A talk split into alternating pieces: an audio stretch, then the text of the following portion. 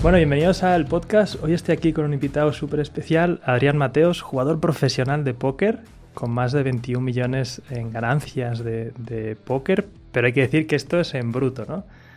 Sí, ojalá, ojalá fuese neto, pero no, no lo es. Es como, como todo, como las empresas y todo, al final hay que deducir gastos y los gastos son bastante altos. Y la verdad, si te digo la verdad, no lo sé cuánto gana el neto. Y aunque lo supiese, no, no te lo diría. y, pero, bueno, pero, bueno, me ha ido bien. Bueno, aquí es como. Es más que nada como un reconocimiento, ¿no? Pero en el fondo, si tú te apuntas a 300.000 torneos, en alguno a, lo mejor acabas enganchando algo, ¿no? Y solamente en las webs estas te pone las ganancias en bruto, ¿no? Sí, básicamente, bueno, a, lo mejor son conceptos un poco avanzados, pero básicamente cuando juegas un torneo tienes un ROI, un retorno de inversión. Entonces, pues, por ejemplo, juego un torneo de 1.000 euros y estimo que tengo un 10% de ROI, de retorno de inversión, entonces de media voy a ganar 100 euros cada vez que juego ese torneo. Pues eso es lo que se lleva. Pasa que contra el Vine el precio del torneo sea más caro, el retorno es más pequeño porque el nivel es más difícil y a precio más bajo el ROI es más alto. Claro. Y así funciona. Pues Adrián, yo quería empezar con la primera pregunta que yo he sido jugador de póker y a mí el, póker me ha dejado muchas lecciones para la vida, el emprendimiento, el manejo de riesgos, emociones. O sea, para mí fue como una universidad esa etapa que juega póker. ¿Qué lecciones te ha dado a ti el póker que te lleves a otros terrenos, por así decirlo? Muchas. O sea, en verdad casi siempre utilizo el pensamiento crítico del póker para prácticamente todo en la vida. Sobre todo el, apearse del resultado, del resultadismo y centrarse en el proceso, en, hacer muy bien el camino, es algo fundamental porque el póker mentalmente es muy duro. O sea, tú puedes estar siendo el mejor del mundo, jugando genial y perder durante meses. Al final, eh, lo bueno del póker que si al final vas trabajando y sigues siendo eh, los mejores y sigues manteniendo esa ventaja, eh, matemática al final vas a ganar 100%. O sea, llevo siete años de profesional ganando todos. Entonces, eh, al final, pues tienes esa ventaja matemática de tu lado, pero mentalmente es muy duro. O sea, cuando te tiras horas y horas y horas y meses y meses y pierdes y pierdes y pierdes, es muy duro y cuando pasas por malas rachas es duro. Entonces, eh, entiendo que muchísima gente eh, no valga para esto porque es, muy duro es una de las habilidades que requiere, pero requiere muchas otras también. Y luego eh, no sé, se, me ocurren. Luego también en la vida el pensar muchas veces, a veces demasiado, la decisión más EV, más rentable. Eh, eh, mejor yo voy parando por la calle, a lo mejor voy por el camino más corto, ¿sabes? Intento, hago una línea cruzada, es más corto que si hago dos líneas rectas y cosas así, pues lo tengo como metido en mi cabeza ya y es poco a poco. Bueno, a ver, en el tema de empresa, al final, cuando hay un elemento de suerte que no controlas, es lo que tú dices, ¿no? El desapegarse, por ejemplo, yo lo hago con el emprendimiento, que es como siempre hay un elemento que no puedes controlar. Hay muchos elementos que no controlas. De hecho, es que casi todo el, el mundo está basado. Hay un factor suerte bastante importante, ¿sabes? Incluso tú ves, la gente no quiere pensarlo así, pero tú ves un partido de fútbol, Madrid-Atleti, y mejor que las casas de apuestas nadie te va a decir la probabilidad real que tiene ganar. El Atleti tiene un 30, el Madrid un 40 y un 30% de empate. Luego juegas mejor, es imposible que el Atleti pierda o imposible que el Madrid pierda. Es mentira, o sea, hay un factor suerte bastante gordo. Y eso, asimilarlo en la cabeza de la gente que no está acostumbrada a esto es muy jodido. total, total. Oye, hay gente que sigue pensando que esto del póker es suerte. Eh, ¿Qué le dirías a esas personas? ¿Qué le dirías a mi madre hace cinco años, cuando yo jugaba? porque convencerle a veces a las personas que se creen que suerte es complicado. No, o sea, tampoco los juzgo porque es normal, o sea, no lo entienden. Cuando tú no entiendes algo es, normal. Entonces, el póker tiene, eh, no sé, me sale la palabra ahora, pero eh, cosas muy negativas a su nombre y, entonces la gente lo asemeja, ha visto películas de hace 40 años, de cómo era el póker hace 40 años y es todo de películas, no es así ni mucho menos a día de hoy. Es, lo asemejan a juegos de casino, a ya, carruleta y no tiene nada que ver. Entonces suele ser simplemente el desconocimiento. Yo cuando mi padre cuando les dije que me iba a mudar a Londres para de jugar a las cartas, fliparon, obviamente. Dejé la carrera, me vine a luchar por mi sueño y me salió bien. Pero claro, mi, en mi casa fue algo muy duro al principio. Y bueno, pues poco a poco lo entienden y ahora son mis mayores fans.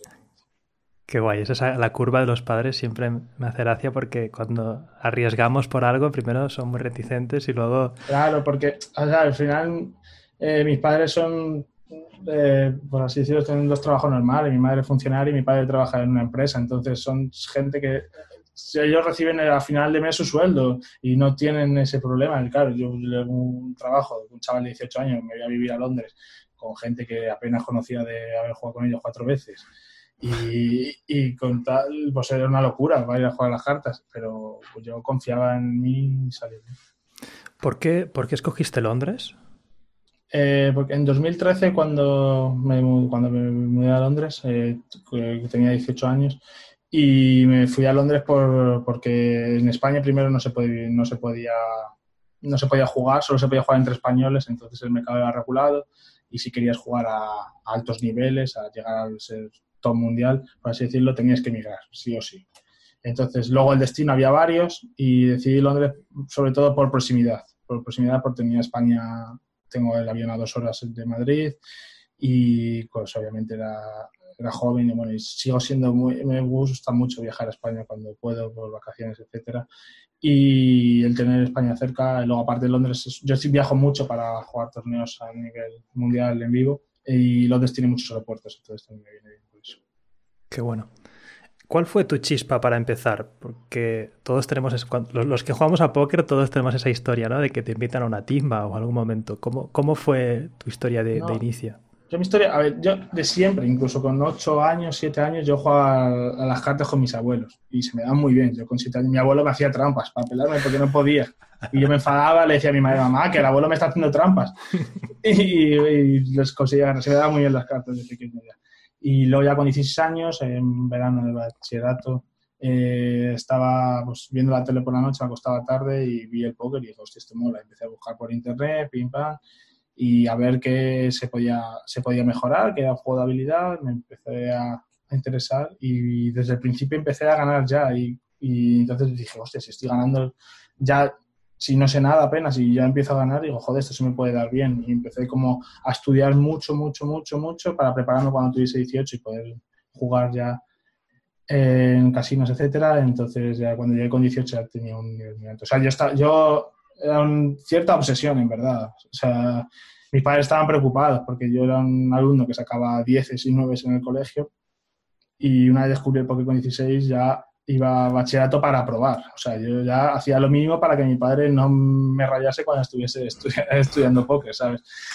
Entonces era ya la ley del mínimo esfuerzo y déjame aprobar, entró a la carrera porque mi padre me dijo, bueno, haz lo que quieras, pero tienes que entrar a la carrera. Y entré a la carrera, conseguí la nota de corte y dije, bueno, pues ya he entrado. Lo que pasa que luego ya me fue muy, muy, muy bien al principio, gané bastante dinero al principio y decidí hacerme profesional y abandoné la carrera con el trato de decir a mi padre, bueno, un año, déjame un año, si me va bien, bien, y si no, vuelvo a la carrera. Para que me fue bastante bien desde el principio.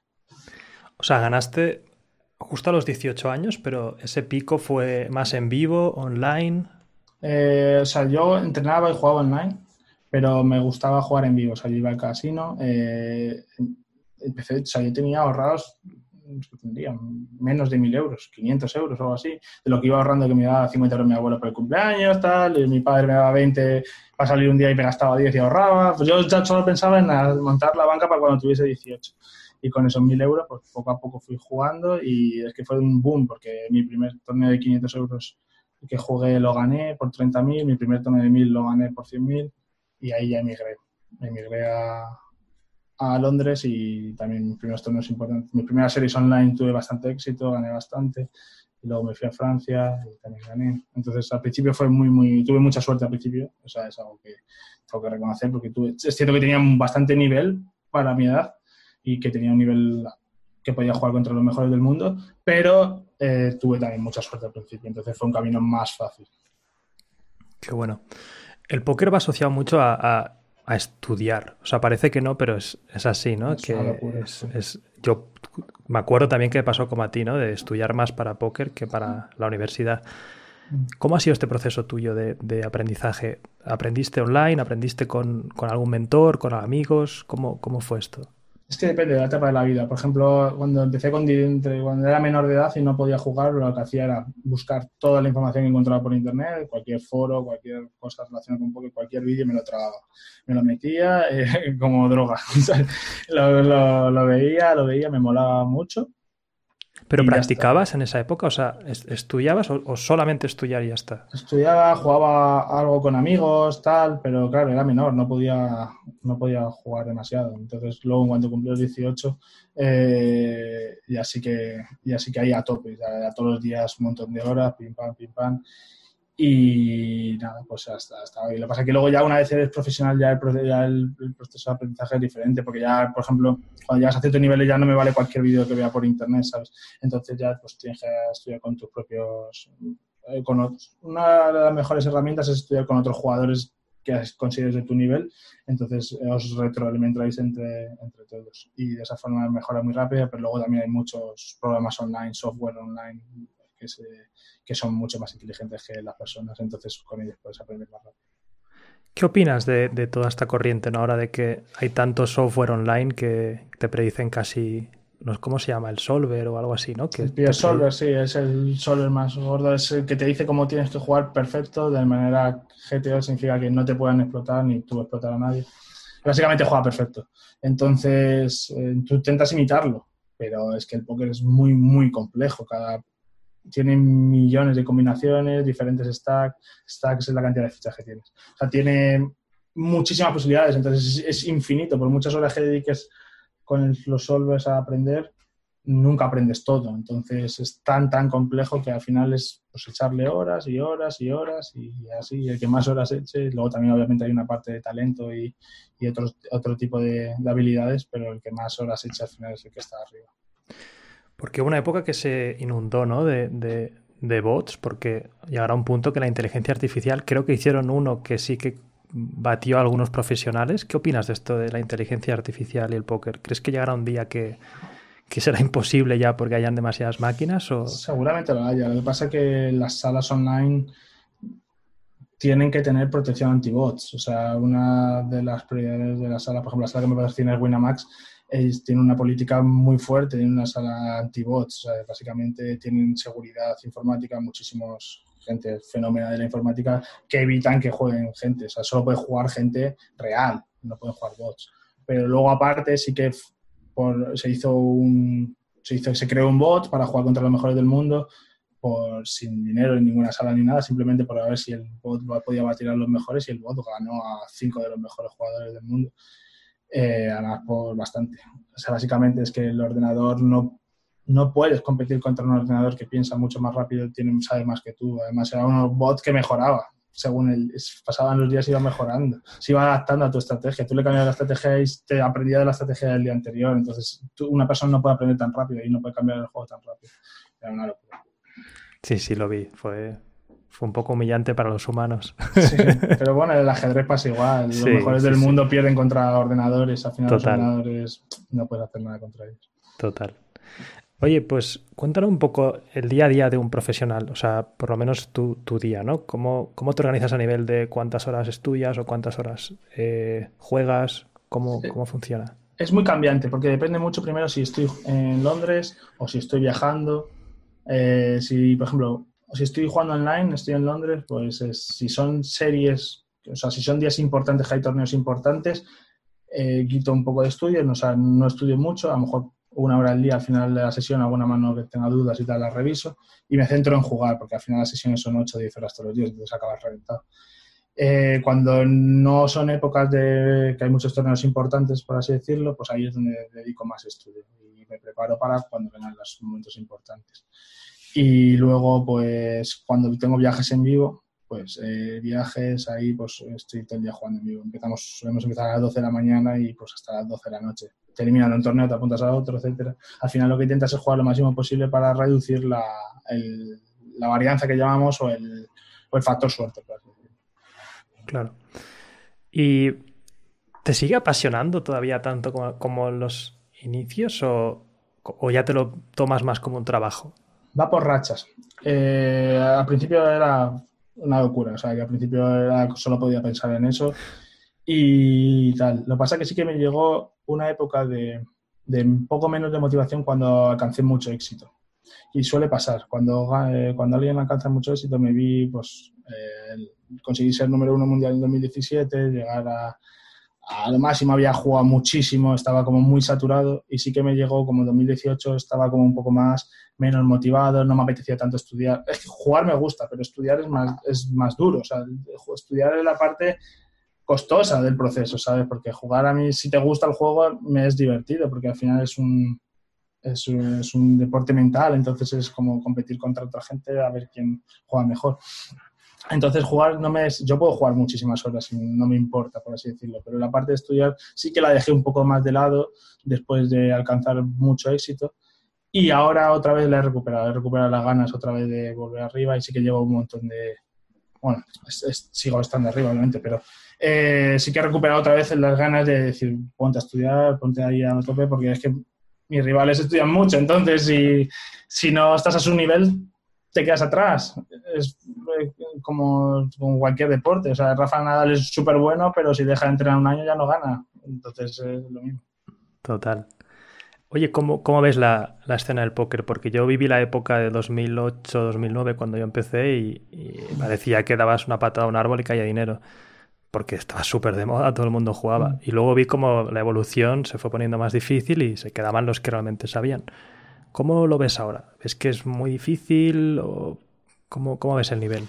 A ver, no tiene nada que ver. Comparado 2008-2009, esos años era una locura. Hubo un boom, la gente básicamente nadie sabía, no había solvers, no había programas para estudiar, entonces era, ganaba el más listo de la clase, por así decirlo, o el que más horas le echaba. Y era relativamente fácil ganar. De hecho, yo te digo, cuando empecé con 16 años, digo, esto es fácil, ¿sabes? O sea, tengo, sacado, tengo 16 años, soy un chaval, no sabe nada y ya estoy ganando, era relativamente fácil. Pasa sí que es cierto que ahora está mucho más profesionalizado, hay mucho más profesionales y cada vez es más, más complicado. Pero es normal, o sea, es un mundo que, que se mueve dinero y la gente, pues, quiere ganar, quiere llegar a los niveles más altos. Hay mucha gente que quiere llegar, entonces, si quieres estar por encima de ellos, al final tienes que trabajar más que ellos, no hay otro secreto, básicamente. O sea, ahora está duro, está duro, pero se puede ganar. O sea, si tú te esfuerzas y le echas muchas horas y mucho trabajo, como todo llegas. Lo que pasa es que sí que hay mucha gente, que hay amigos míos que me dicen, no, puedes sacarme unos, unos euritos jugando, tal, no sé qué. Y hombre, no, si no estudias no vas a ganar. Te puede pasar bien, pero no quieres ganar. Si no trabajas, si no estás trabajando más que tus ocho o nueve oponentes, ¿cómo piensas ganar? Porque eres más listo que ellos por nacimiento, ¿no? O sea, seguramente no. Sí, sí, yo ahora cuando alguna vez si juego, juego sabiendo que voy a perder. O sea, yo online ya no soy ni de broma ningún nivel rentable. Bueno, tú has claro. estudiado algo, algo. Si, si, juegas un niveles bajos, pues seguramente serás ganador porque hayas estudiado más que la gente que, que con la que estás jugando. Al final, el poker... Sí, pero online, ¡guau! Eh, hasta niveles de bajillos ves gente que ya no... O sea, claro, sí, de vez en cuando entra un malillo, pero no era lo que yo había visto. No, antiguamente 2008 era, era bastante locura. Sí. Oye, y mm, yo te he visto que has jugado contra grandes profesionales del póker, gente que yo en su día como los tenía súper en una... Mm. Eh, ¿no? en un altar, ¿no? De gente súper top. ¿Qué se siente, ¿no? Al, al, ver a gente como que tú seguramente también admirabas y acabar sentándote en la misma mesa, ¿no? Como... Sí, o sea, he compartido con todos, o sea, mesa con todos y de hecho me llevo bien con muchos de ellos, o sea, nos escribimos, hablamos y la verdad que es la, la hostia, por así decirlo. Yo cuando empecé con, me acuerdo que cuando empezaba con 18 años, yo, mi sueño era jugar un EPT, era como una locura, un EPT es como el europeo, el torneo más europeo más con más prestigio y para mí era como uf, antes de o sea, antes de dejar de jugar tengo que jugar un EPT como sea. Y acabé ganándolo, ¿sabes? No solo jugándolo, al final lo gané. Y ¿El luego, primero? Eh, no, no, no el primero, jugué varios, pero gané el de Monte Carlo, uno de los más gordos. Que se dice rápido, pero hay un montón de gente en un torneo así que sí. Sí, sí, sí. Son ¿Cuántos había en el que ganaste, más o menos? 500 y pico, creo. 500 y pico jugadores y sí, valía 10.000 10 euros de la inscripción y nada, era uno de los torneos más importantes y lo gané. Y luego, pues, luego el viajar a Vegas, el conseguir brazaletes allí y tal, y pues eso, compartir mesa con la gente que veía en la televisión. Eh, me acuerdo, por ejemplo, el, uno, uno, de los brazaletes que gané, que era de evento GESAP. GESAP es cuando juegas uno contra uno. En la primera ronda del torneo me tocó contra Daniel Negreanu. Daniel Negreanu era, es uno de los jugadores más famosos, o el más famoso a nivel mundial y primera ronda en la televisión contra Daniel Negreanu jugando uno contra uno mola, ¿sabes? Está muy guay. Y conseguí, ganarle, pasé rondas y al final acabé ganando el torneo, entonces fue algo muy guay. Hostia, qué chulo. Qué pasada. Oye, pues vamos ahora un poco a, relacionar lo que sería el póker ¿no? con, algunos elementos más empresariales, porque hay una cosa que para mí es una de las lecciones que me llevo muy grandes, es el tema de la banca. Y sobre todo el tema de los riesgos controlados, ¿no? Explícanos un poco qué es la banca y, cómo, lo, cómo lo, se lleva en el tema del póker. El bankroll es el dinero con el que tienes para, jugar, básicamente. Entonces, eh, en función de tu modalidad, de lo que juegues y de tu supuesta habilidad, que es el problema, que el problema del póker que tienes que eh, en, la, ecuación tienes que meter tu habilidad y es muy fácil sobreestimarse. Entonces, eh, así por ejemplo, para poner un ejemplo, tengo mil euros de banca, entonces yo juego, me gusta jugar torneos. Y claro, yo no puedo jugar torneos de 500 euros porque pierdo dos torneos y me quedo pelado. Entonces lo que se hace es eh, jugar con banca. Por ejemplo, 100, 100 inscripciones suele ser algo bastante agresivo al principio, pero bueno, suele estar bien. Entonces yo juego torneos de 10 euros. Pero ¿qué, ¿cuál es el problema? Que claro, tú estás jugando de torneos de 10 euros. Si tú pierdes 300, ya te quedan 700 de bank. Entonces tienes que bajar de nivel y ya no juegas los de 10, juegas los de 5. Y de esa forma, si lo haces bien, el riesgo de ruina no existe si eres ganador. Vas partiendo de la base que eres ganador, claro. Entonces, el riesgo de ruina no existe. Y eso existe igual en los negocios. Si tú haces buenos negocios, no puedes meter el 100% de tu dinero a un mismo negocio porque si te va mal, te arruinas, que es lo que le pasa a mucha gente en el mundo de los negocios, que mete el 100% de sus sueños y de su dinero en un mismo proyecto y ahí, o sea, por, muy, por mucho que te esfuerces, por muy bien que lo hagas, no todo depende de ti. Hay muchos factores que, hay un factor alto de que, te que ese negocio te vaya a ir mal. Entonces, si la gente de aquí está escuchando y son emprendedores o quieren montar empresas, les recomiendo que tengan cuidado y que no metan todos los huevos en la misma cesta, por así decirlo, que repartan y que, y que sientan que por mucho esfuerzo que hagan, por muy buenos que sean, hay un factor suerte que, que no controlas. Totalmente. E incluso con nuevas líneas de productos, servicios, ¿no? Que es destinar un porcentaje pequeño siempre del presupuesto.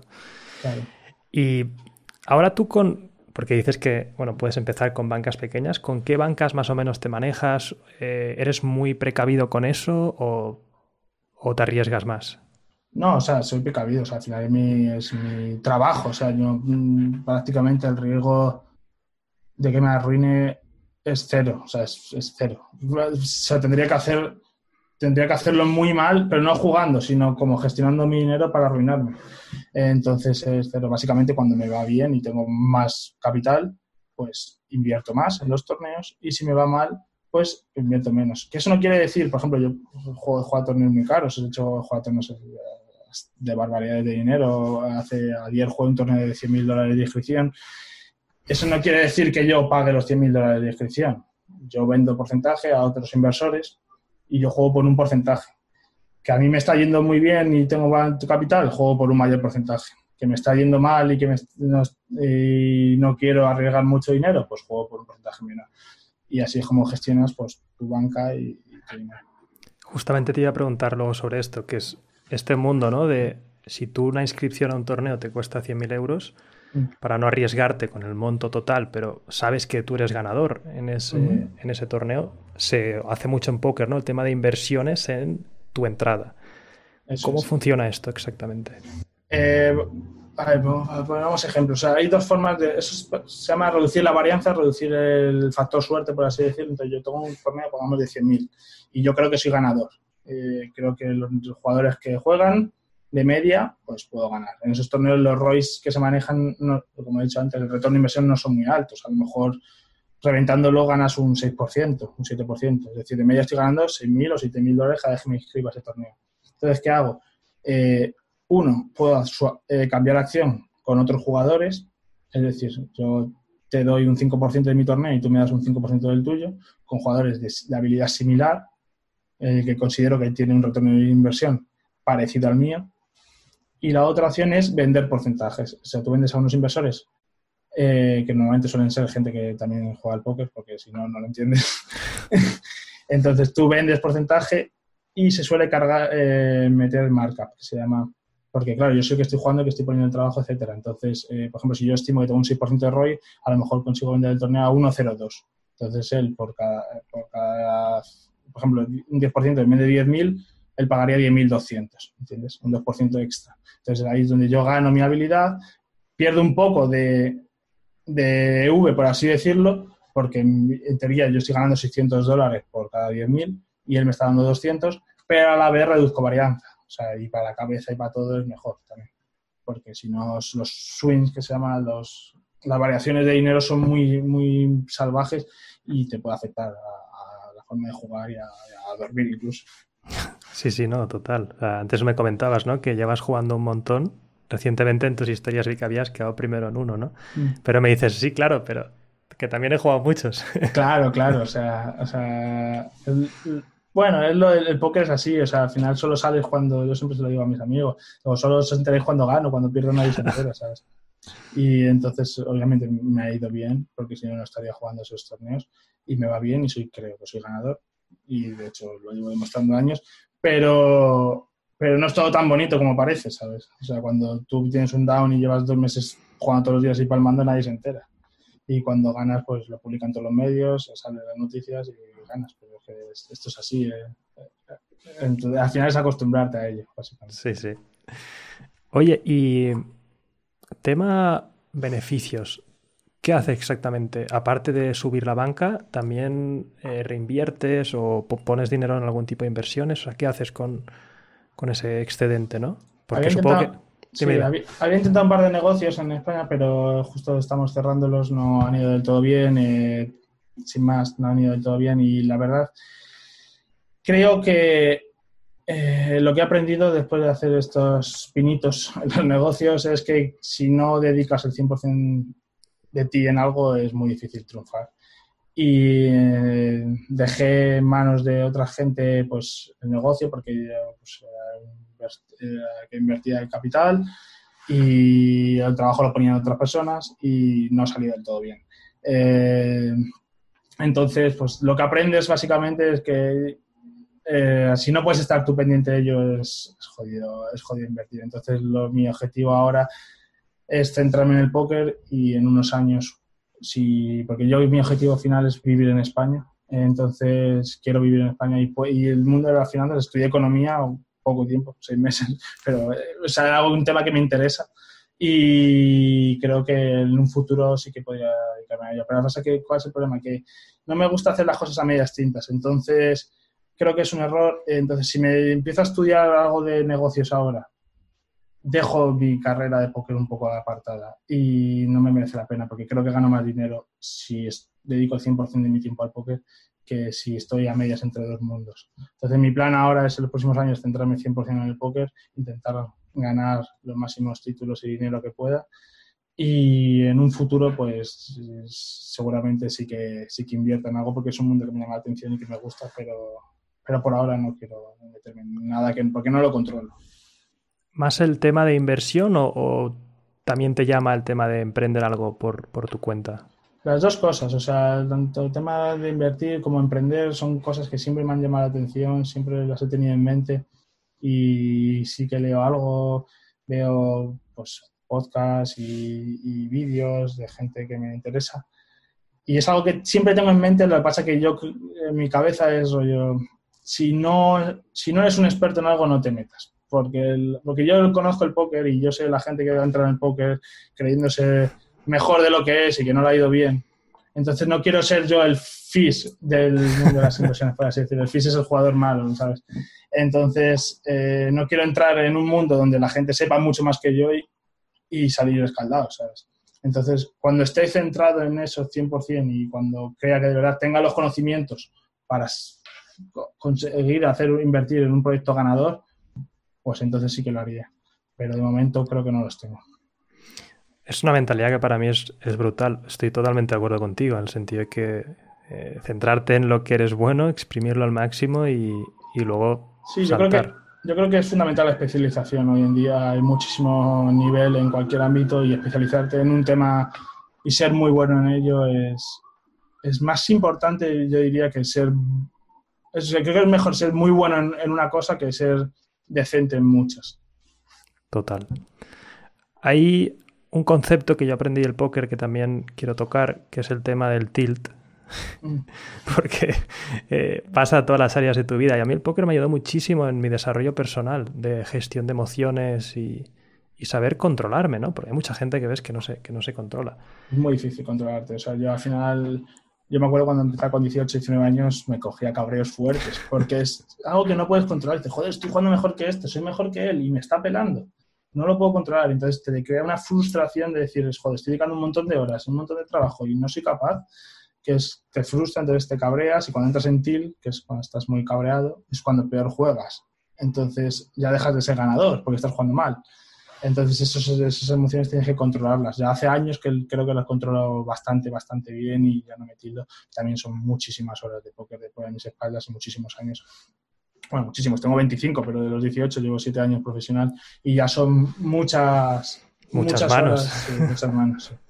¿Y, y cómo, cuándo fue el clic que entendiste a gestionar eso en concreto? ¿no? ¿Cómo, que, que fue como un algo mental o práctica de no, no tomártelo. Leer libros, eh, yo leí algún libro de, sobre gestión del TIL, especialmente especializado en póker, hablar con gente, eh, ver cómo le iba a la gente que se tildaba y cómo le iba a la gente que no se tildaba.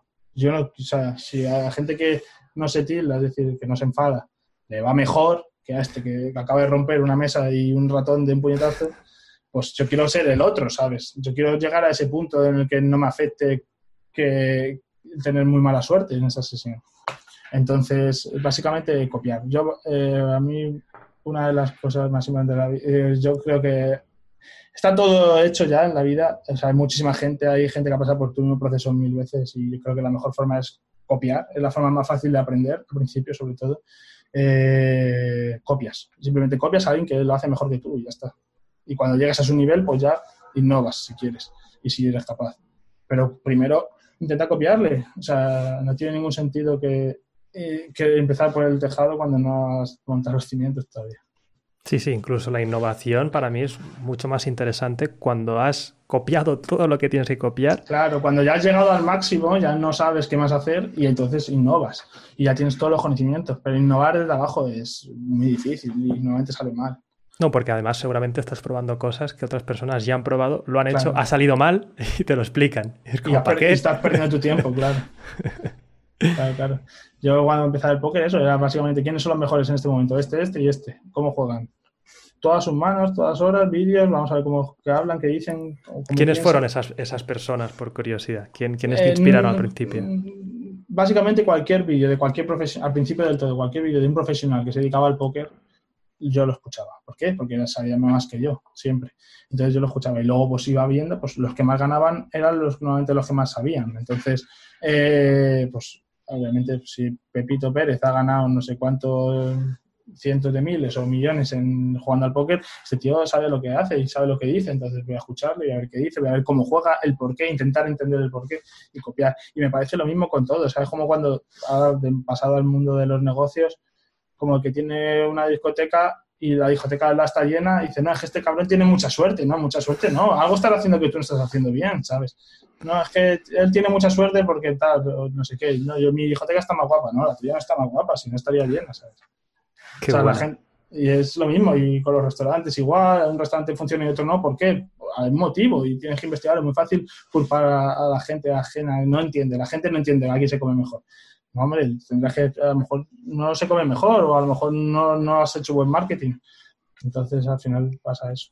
Total, para mí al final es eh, el sentido de responsabilidad, que es como el momento en el que dices, bueno, a ver, si, si evito todo lo de fuera que no se puede controlar y me centro en lo mío, ostras, coges unas riendas de la vida brutales. Claro, claro, pero es duro, ¿eh? Es duro sí, lo otro es muy fácil. Claro, cuando, cuando, te va mal, decir, pensar que es que no vales para eso y que, que, no sirves, que no eres suficientemente inteligente, es duro ¿eh? asimilarlo. ¿eh? Es mucho más fácil decir, no, tengo muy mala suerte y es que no me entienden. O sea, para la cabeza es mucho más fácil.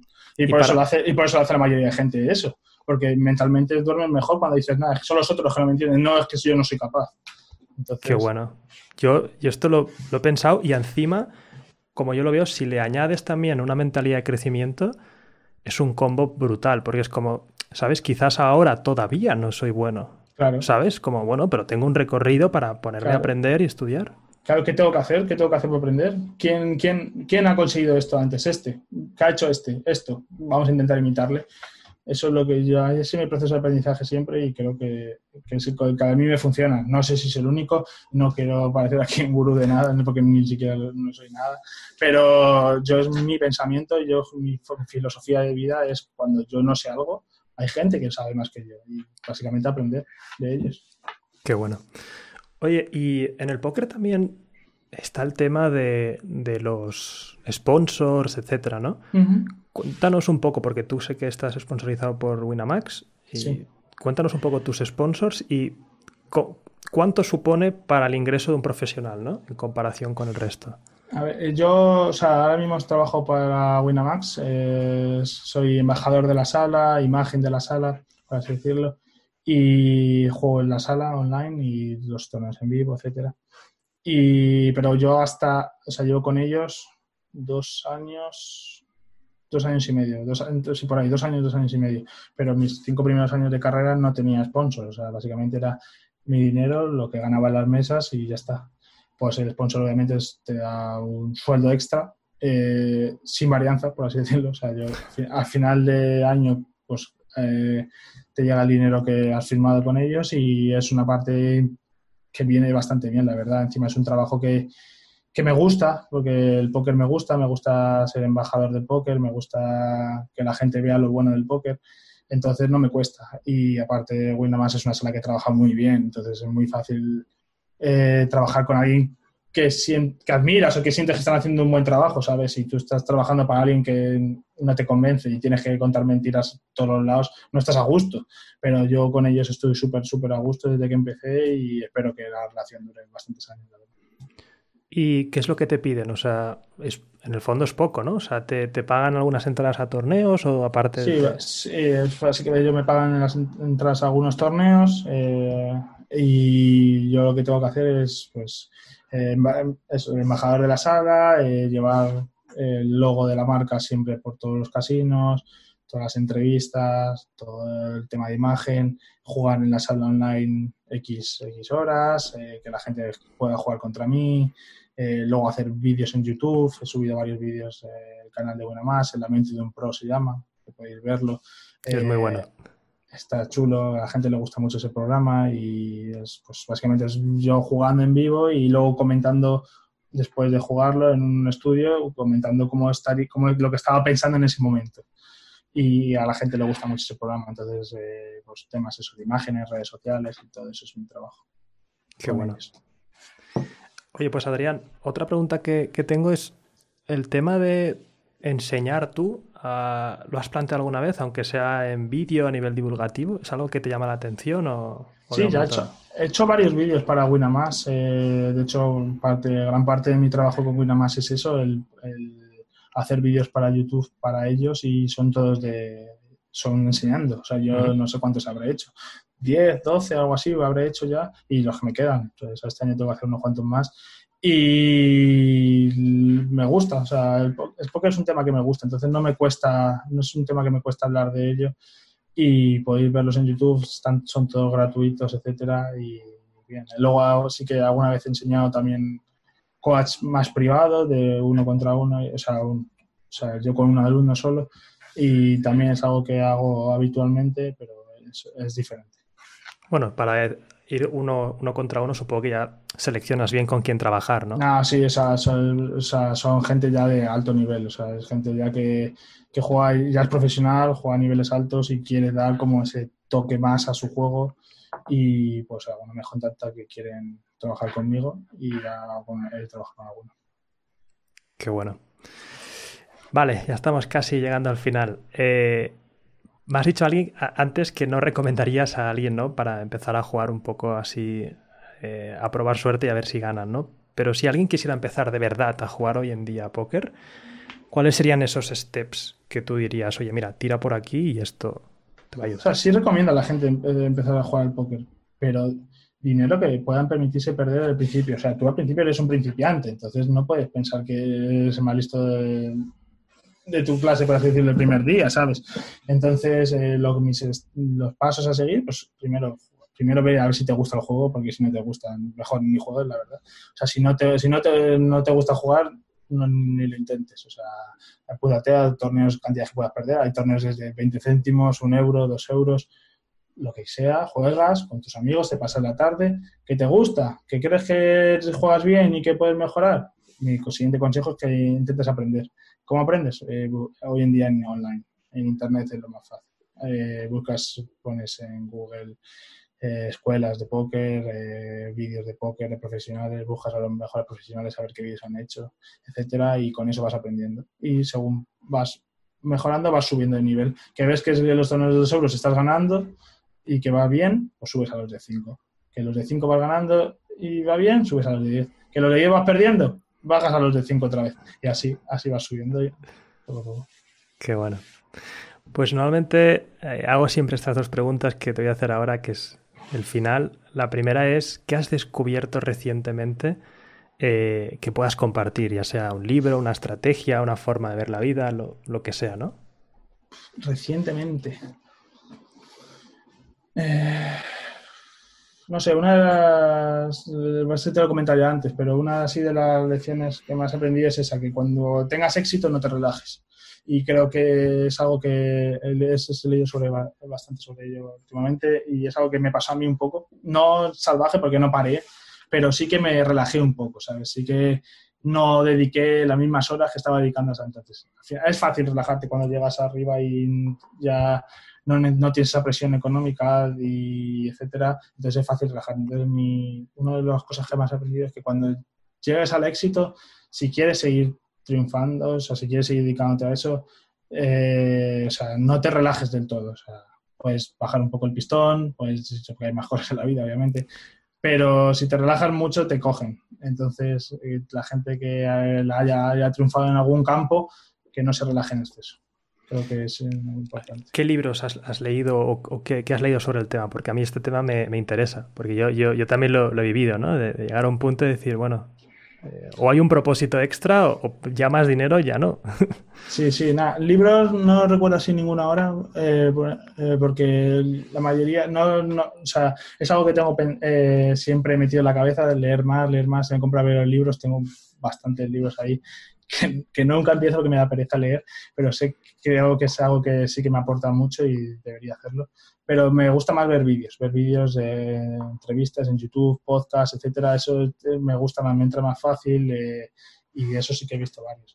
no te sé decir ninguna así en concreto, súper que me diga, este me ha cambiado la mentalidad, pero sí que ir alimentándome de gente que creo que es exitosa en sus campos y gente que le ha ido bien, eh, vas cogiendo un granito de aquí, un granito de allá y te hace mejor. No te puedo recomendar nada en este especial porque... No, no, no te preocupes. Oye, pues Adrián, ahora siempre hacemos el cambio de tornas y es ¿qué pregunta tienes tú para mí o en qué te puedo ayudar? ¿En qué me puedes ayudar? Pues no sé. o pregunta o lo que pregunta, eh, ¿Qué te gusta más? ¿Tu faceta como, como youtuber o como emprendedor? Qué buena pregunta. pues, a ver, en el fondo en muchos aspectos van ligadas, ¿no? Porque estamos en el en, la, en, el, sector, en el sector de la educación, pero están ahí ahí. Es que depende del momento. Por ejemplo, ahora justamente a mí me pasa que mis, los proyectos principales que tengo, que es la Academia Emprende Aprendiendo, con, con Leader Summaries y una agencia, todas están en una fase en la que ya hemos puesto directivos en cada una, gente muy potente que sabe muchísimo más que yo en administrar empresas. O sea, yo no me considero un administrador de empresas. Yo soy el loco que pone la idea al principio, empieza a vender y luego ya está, ¿no? Y ahora me vuelve a pasar esto, ¿no? Que, quiero volver a hacer cosas y en, la fase divulgativa no deja de ser como un emprendimiento en cada nuevo curso que saco, cada vídeo, etcétera. Por ejemplo, ¿disfrutas más estando frente a la cámara o estando en la oficina, eh, teniendo una reunión con, de la, sobre la empresa? Qué buena pregunta. es que están ahí ahí. No sabes. Mira, por así decirlo, si me obligasen, la pregunta sería, si me obligasen a solo hacer una cosa, solo hacer una cosa, ¿cuál sería? Hostia, y esta ya es más, es más jodida. Em, sinceramente, creo que se, me decantaría un poco más por el de la oficina. Un poco más. Porque la fama al final para mí es un precio a pagar, que está muy mm. bien, que lo que tú quieras, que te ayuda a muchas cosas.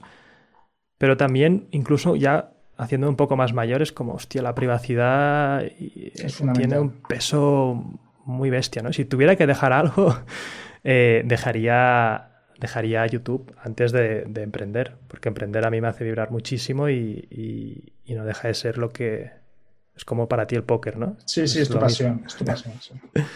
Es guay, me alegro que te haya puesto en un, en me, has, me has, hecho reflexionar.